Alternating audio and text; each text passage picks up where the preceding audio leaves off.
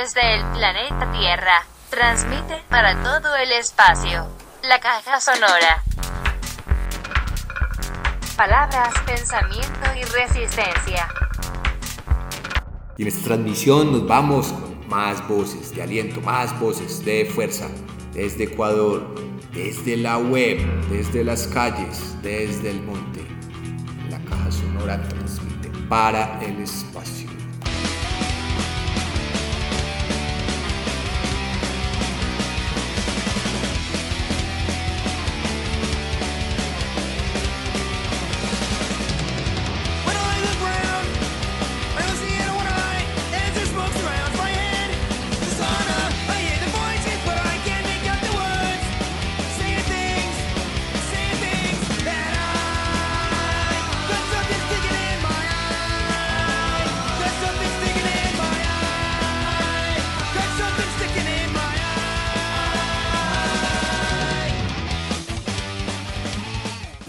Matanza es un, un político así que se ve por la tele, muy así oficial y, diría yo, a, ¿cómo decir?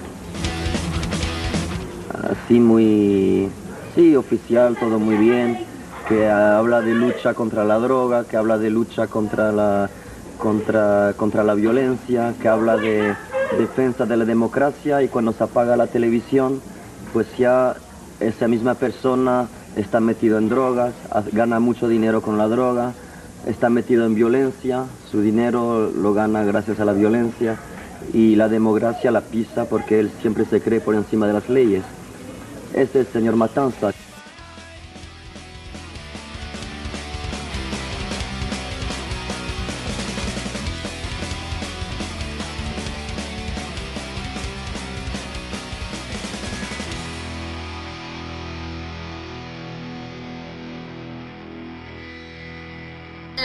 Sonora.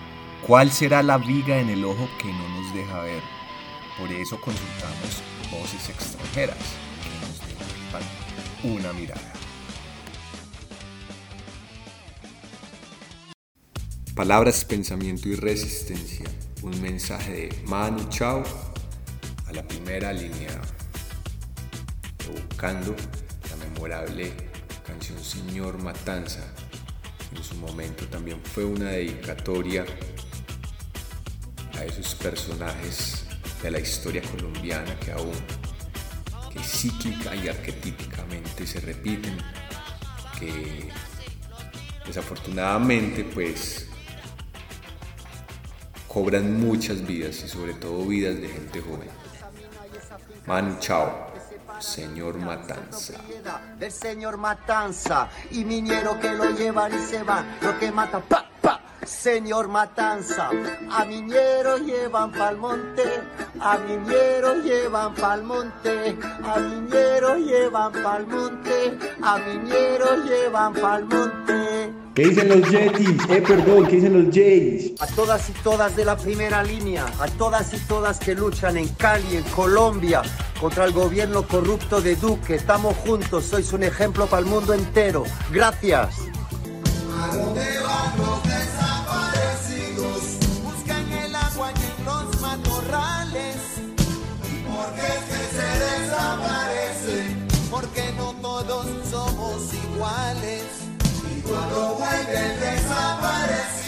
Hola, habla Nora Cortiñas.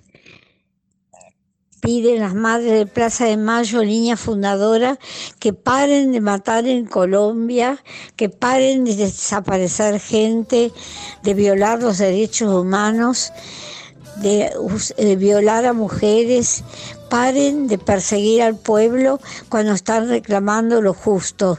Las madres de Plaza de Mayo, línea fundadora, le decimos al gobierno de Colombia que paren de matar al pueblo. Somos testigos y van a tener que ir al banquillo de los acusados. Están violando los derechos humanos en Colombia. Paren de matar al pueblo.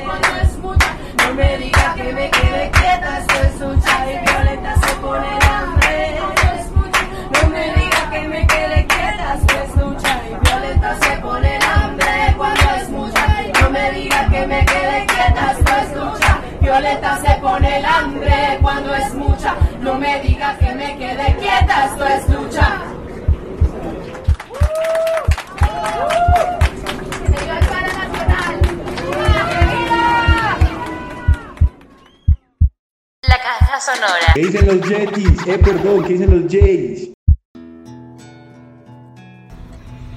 En la caja sonora nos gusta que hayan voces, nos gusta tener invitades, invitadas. De nuevo, la colectiva Tejer Historias se suma a este propósito con un reportaje desde Ecuador. Tejer Historias y Juan Carlos Pavón que nos dan una lección grande de la movilización porque no estamos solas, no estamos solos.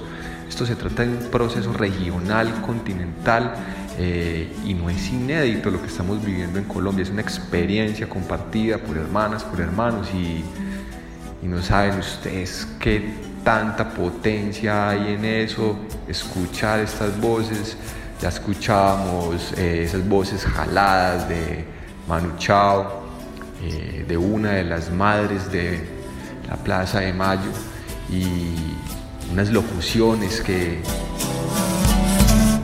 nos animan, que nos animan, que nos dan fuerza para tener y sostener ese valor. Damos la bienvenida a Juan Carlos, compañero y líder ecuatoriano. Juan Carlos, ¿cuál ha sido tu papel o rol en los procesos reivindicativos y sociales desde tu posición como estudiante y qué intención tiene su participación sociopolítica en estos procesos? Les saluda Juan Carlos Pavón desde Ecuador, de la ciudad eh, de Quito.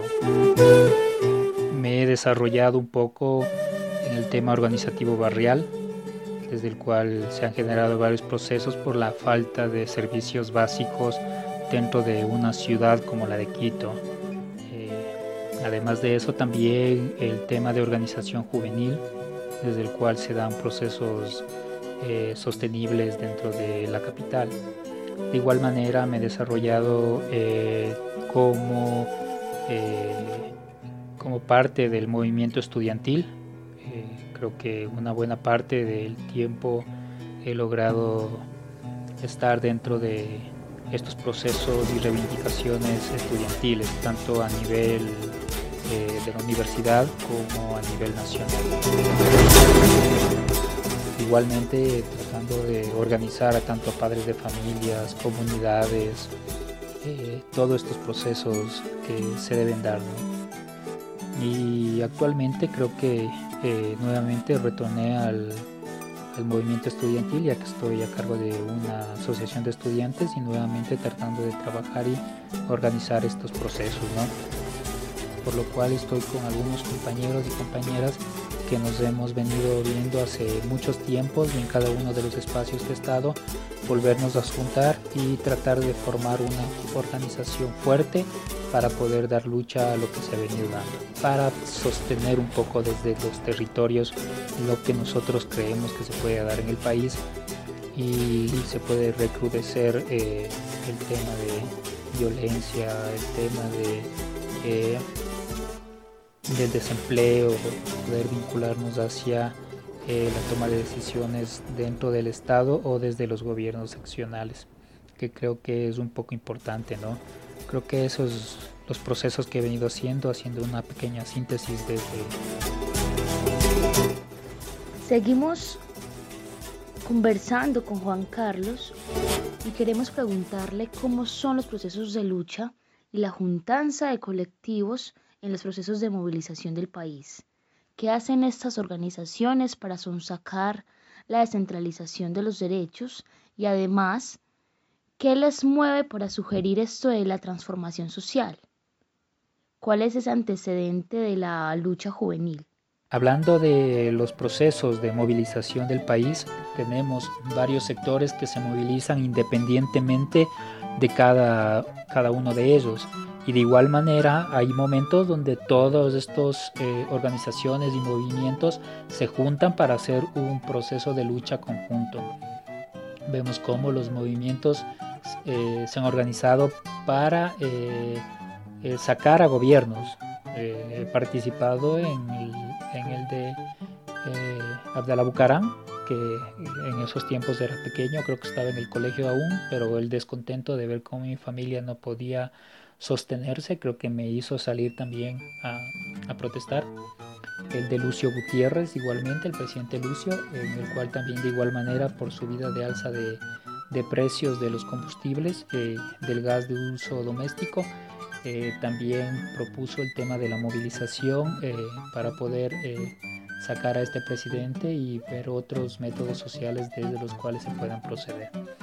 Creo que la lucha juvenil de aquellos tiempos me ha hecho que me capacite, busque formación en el cual pueda lograr tener este, estos conocimientos y poder saber y poder llevar a gente para que pueda dar estos procesos eh, eh, organizativos que deben ser sostenibles. ¿no? También de igual manera eh, se han dado movilizaciones específicas, ¿no? unas de ellas estudiantiles, desde la cual yo he, participado la reivindicación estudiantil sobre el libre ingreso a la universidad, matrícula gratuita, nos hizo movilizar en algunos momentos para presionar dentro del, del gobierno, ¿no? Para que se apruebe dentro de la Asamblea Constituyente y que sea parte de la Constitución Nacional. También de igual manera de, la movilización, ¿no? sino proponiendo también, llevando documentos, conversando con los asambleístas para lograr obtener estos réditos y estos procesos de reivindicación. Igualmente vemos las movilizaciones feministas eh, sobre el tema del aborto, que son puntuales de igual manera, que han buscado eh, eh, este, esta transformación social desde el género para poder tener una mejor visión y tratarlos mucho mejor entre hombres y mujeres, ¿no? Uno de también de, eh, de, estos también es del movimiento indígena, desde el cual busca también eh, mejorar sus condiciones y también las condiciones de la sociedad que se han venido dando. ¿no?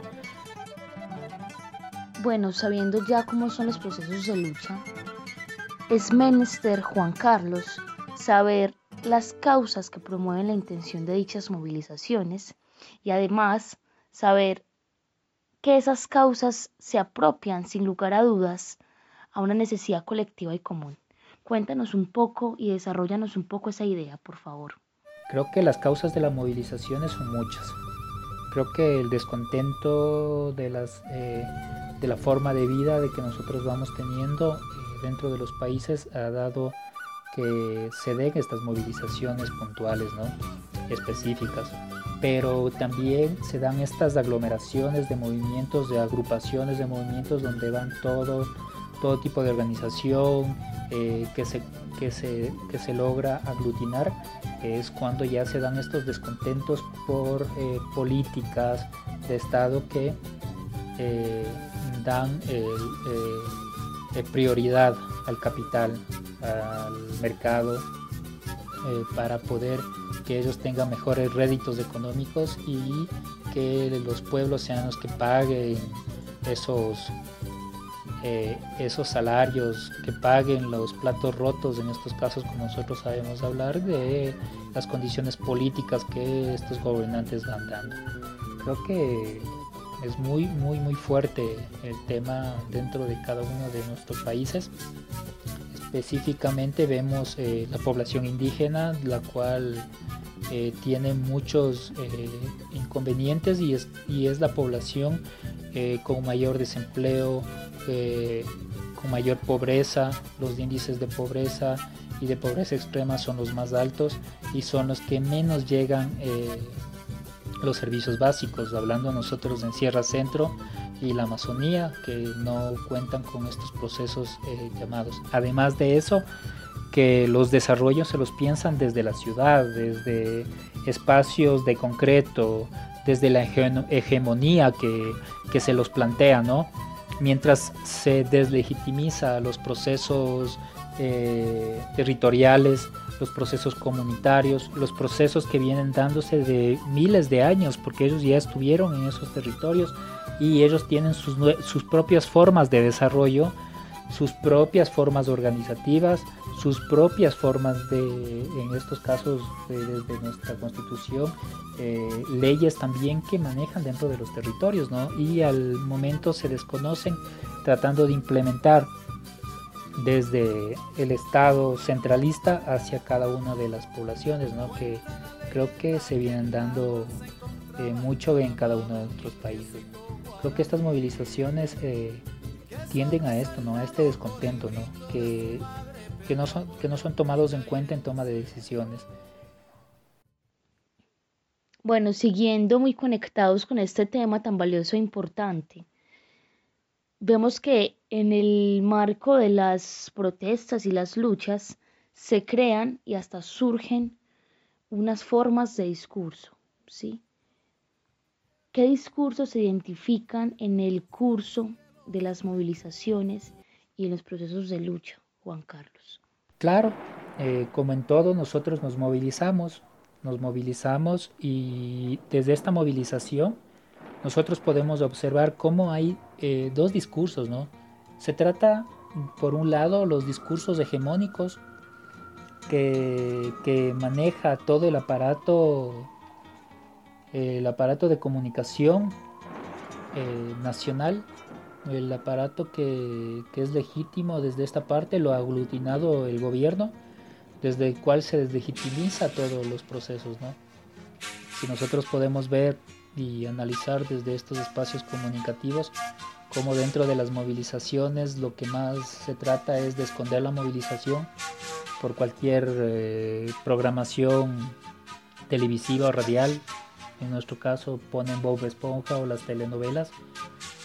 Eh, igual manera, eh, en estos casos se ha dado ya que vemos como que la movilización solo se trata de vándalos que están destruyendo el ornamento de la ciudad, que por pintar una pared nosotros somos vándalos y, tenemos que tener el castigo respectivo, que por una buena reprimenda del policía, unos buenos golpes de los militares, creo que se satisface esa necesidad de, de haber manchado esa pared en blanco.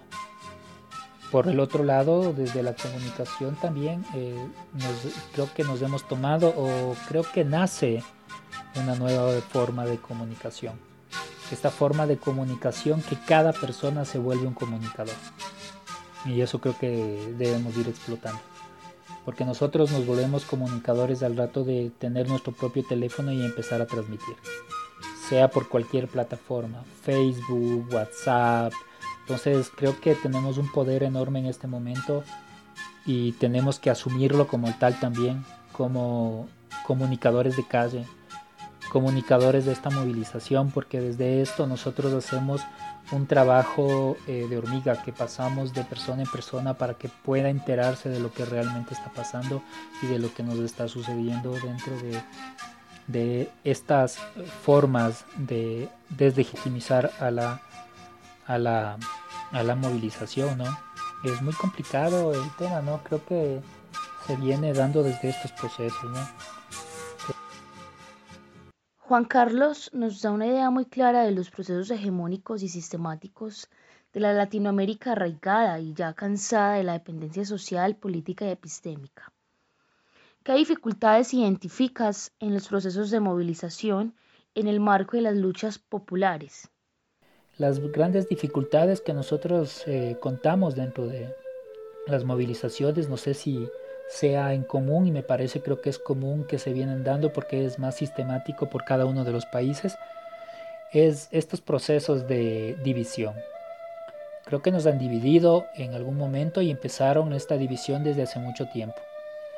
Eh, captando a todos los dirigentes y, dándole legitimización de los dirigentes en los espacios de comunicación, porque vemos cómo eh, los dirigentes eh, de cada una de las organizaciones se, se adhieren al discurso del gobierno y tratan de dividir a las bases, dividir a la organización de base y de territorio. Creo que es una de ellas, ¿no? Creo que esa es una de ellas que se vienen dando, ¿no? Que es muy complicada. Y la persecución, creo que la persecución es una de esas de las cuales nosotros también hemos sido parte, pero que ustedes creo que como, como población colombiana lo han sufrido más, desde este miedo de ser dirigentes y de poder empezar a trabajar un proceso sostenido. Creo que eso también es una de las dificultades que se nos dan, ¿no? Hemos visto que y hemos tomado, creo que de respecto a esto, eh, empezar a organizarnos nuevamente desde base. Creo que las bases siempre están en descontento de los que están al frente y eso lo hemos palpado directamente dentro del movimiento indígena, que ya no mm, siguen a las, a las dirigencias y optan por otros, por otros procesos. Y esa es una de las grandes dificultades porque quedan sueltos quedan sueltos sin un, sin un norte, sin un sur, sin un proceso al cual seguir y pueden ser captadas por cualquier otras organizaciones que están al acecho de estas. Y es lo que nos ha pasado, ¿no? Eh, que vemos, cómo eh, partidos de derecha van captando estas organizaciones que se van quedando sueltas y adhiriéndoles a sus procesos. Creo que esa es una de las cosas que nosotros debemos ir trabajando y nuevamente reforzando eh, estos procesos, ¿no?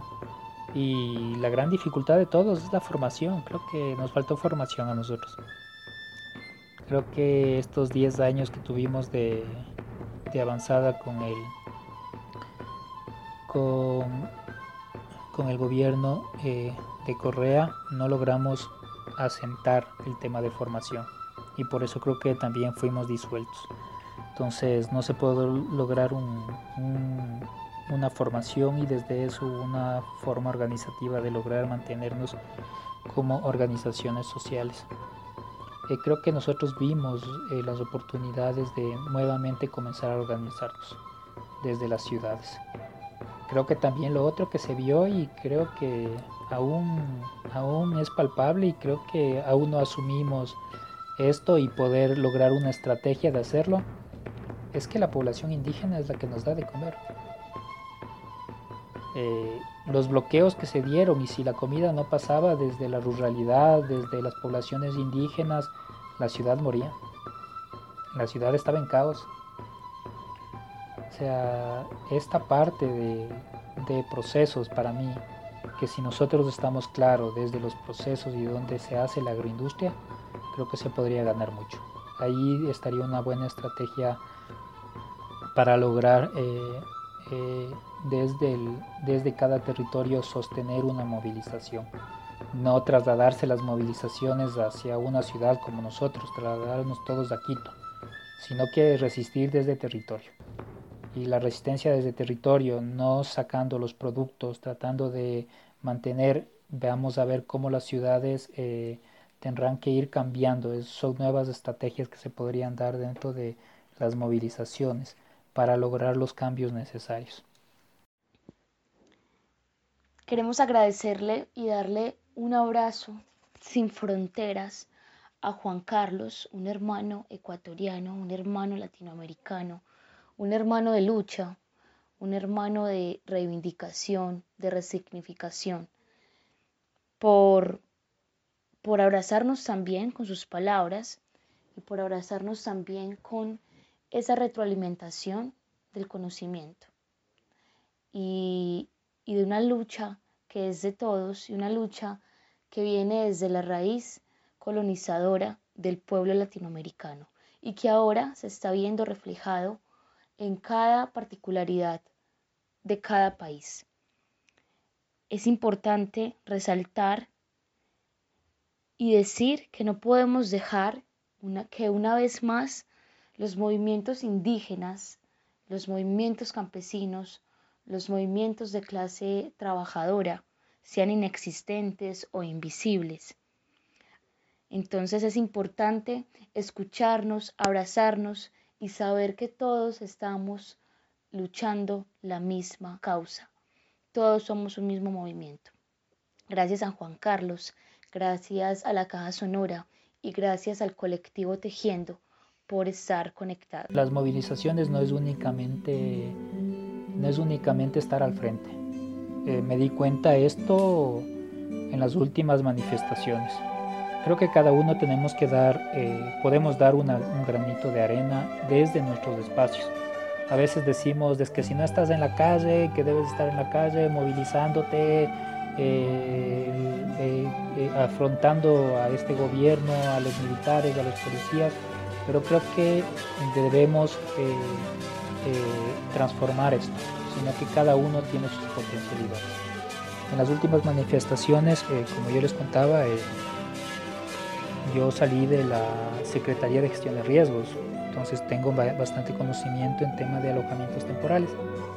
Entonces, dentro de las últimas movilizaciones, una de las cosas que sostuvo la movilización fue lograr eh, mantener estos espacios eh, de casas de acogida humanitaria para la población.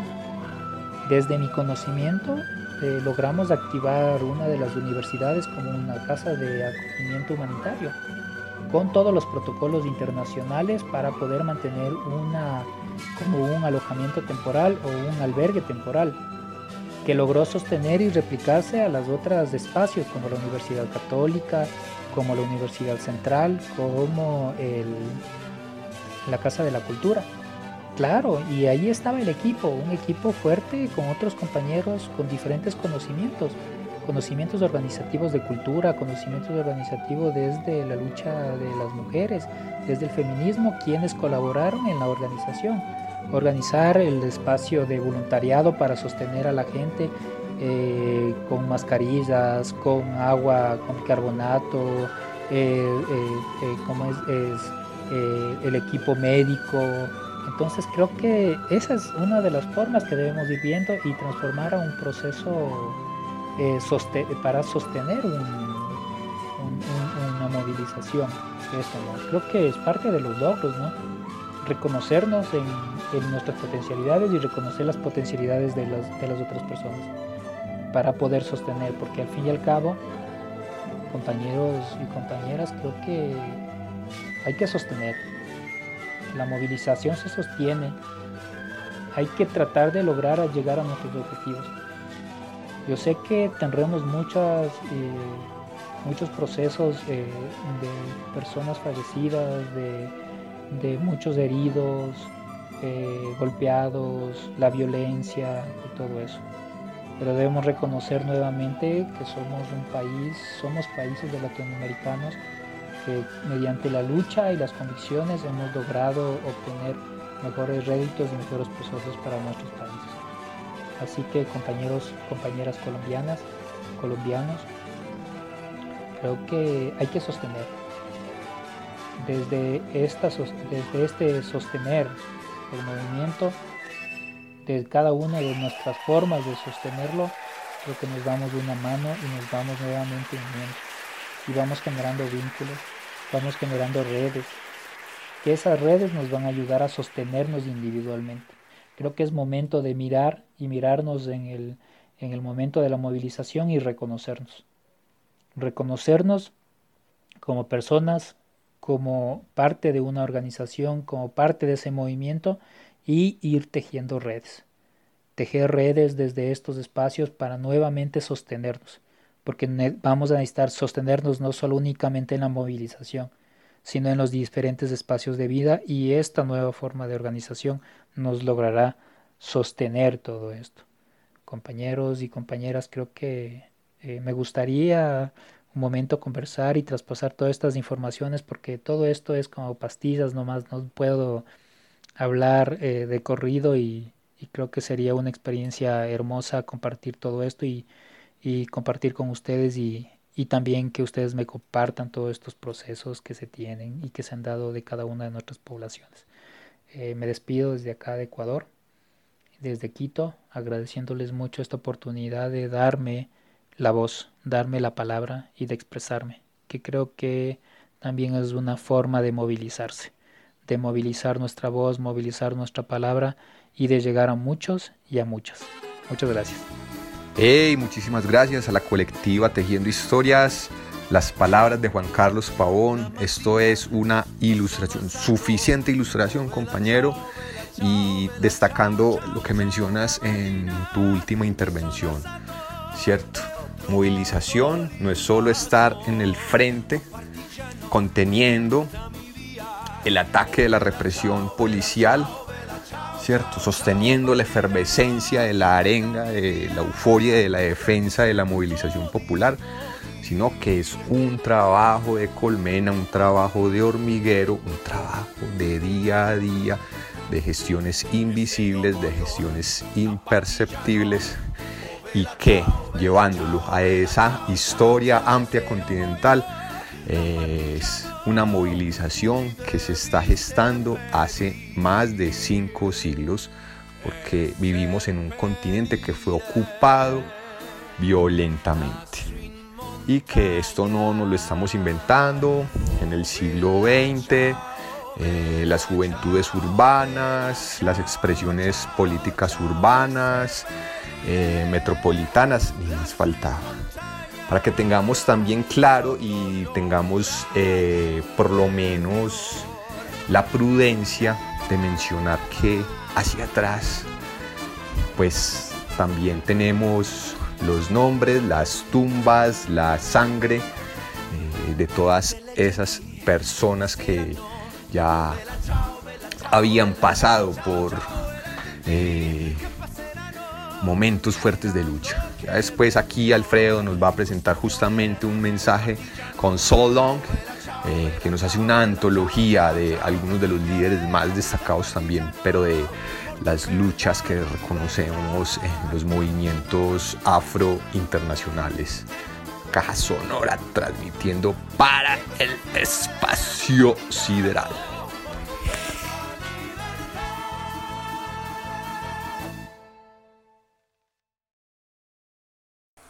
Hoy desde Barranquilla recibe un saludo de resistencia y unidad de parte de Sazón y Sabor, el restaurante musical de la ciudad. Queremos hoy invitarte a esta receta que tenemos para ti en tiempos de paro, en tiempos de resistencia. Esta receta está llena de unidad y resistencia. Solón de Majek Fashek, un cantante nigeriano de reggae, eh, fallecido en el 2020 ¿Qué dicen los Yetis? Eh, perdón, ¿qué dicen los Jays?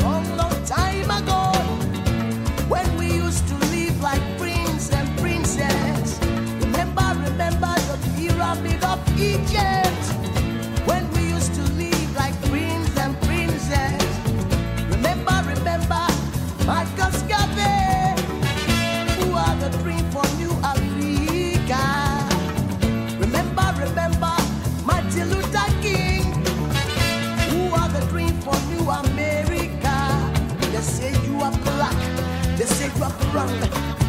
They say them white. They say you brown. But only the angels of God is white now. Only the angels of God.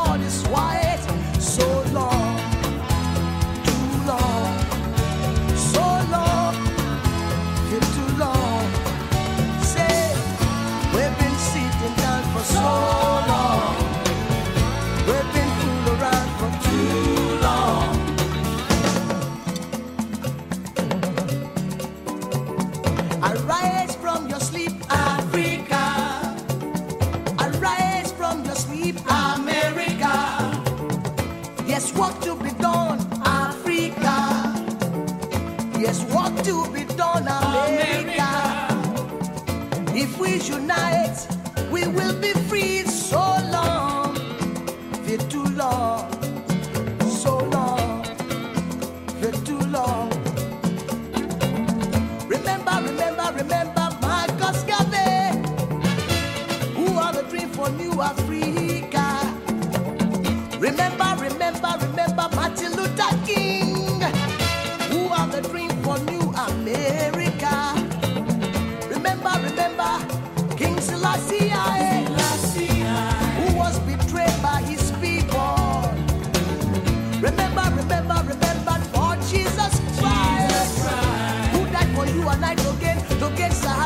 They say you are black, they say you are brown,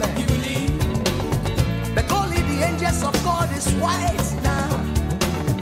Only the angels of Jah is white. So long,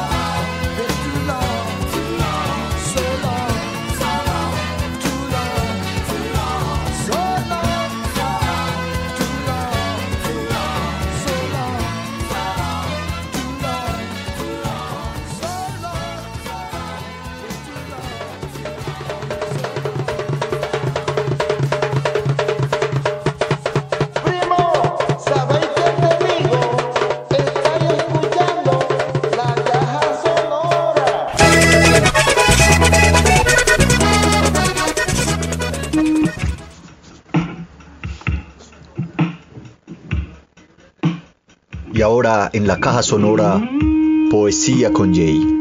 En una presentación del libro Mi perro Boris no es un poeta nadaísta. Próximamente en librerías. Caja sonora, música y poesía.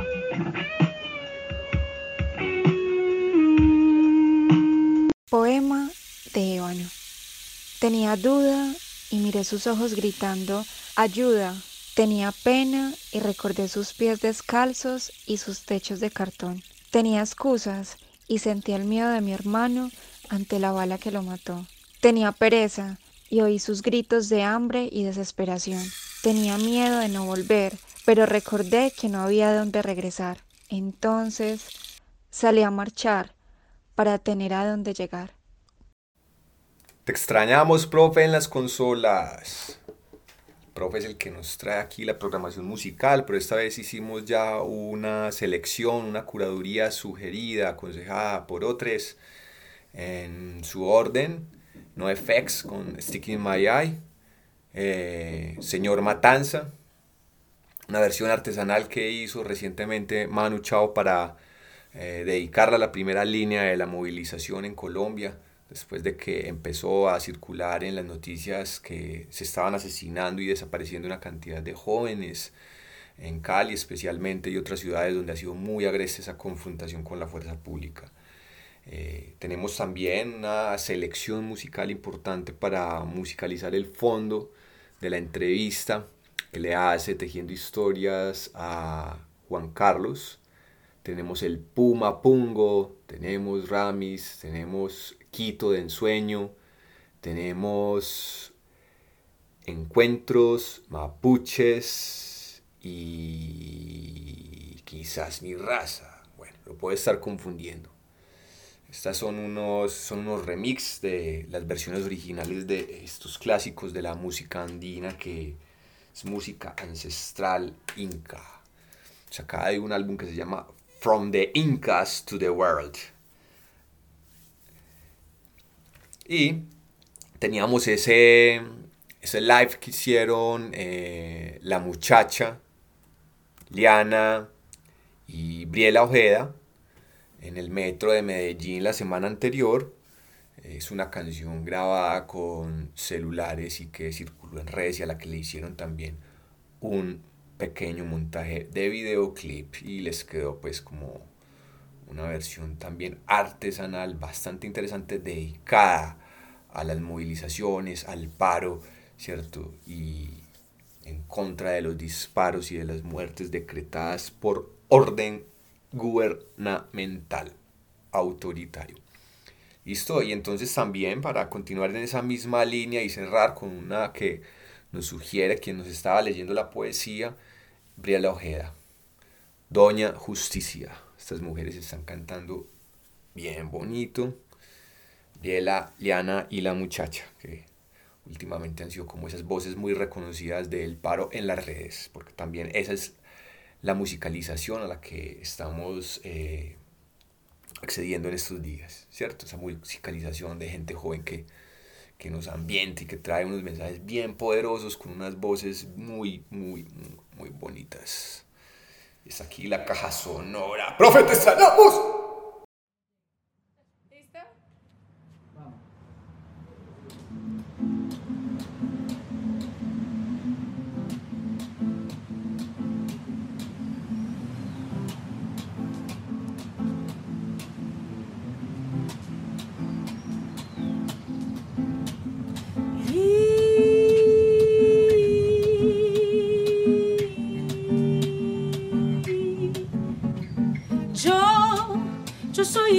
soy la hechicera, la maga de magas. Yo soy la que asusta, la que en tus sueños te quita la calma. No hay favoritos, no es el azar, yo soy la encargada de hacerte temblar. Yo soy el karma de que la vida se quiso quitar. Yo soy el karma de que la vida se quiso quitar. Y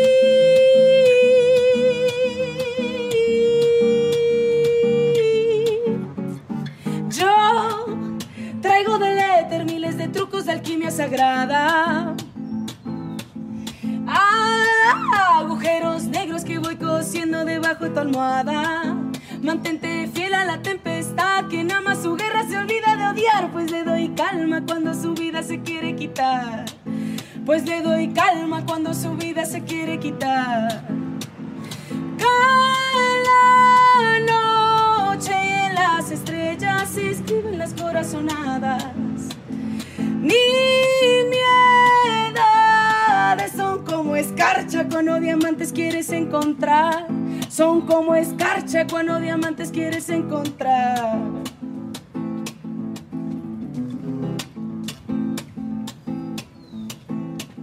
Me llaman la sabandija, la que se esconde entre tus deseos. Me llaman la más avispa porque en el juicio puedo coartar. Y pico de lado a lado, pues no importa si pico dos veces. La sangre que está estancada es la más sabrosa para degustar. Estrellas decide sus corazonadas. Y miedades son como escarcha cuando diamantes quieres encontrar. Cae las estrellas deciden sus corazonadas. Y miedades son como escarcha cuando diamantes quieres encontrar. Son como escarcha cuando diamantes quieres encontrar. Pues son diamantes los que del barro tienes que crear. ¡Yee!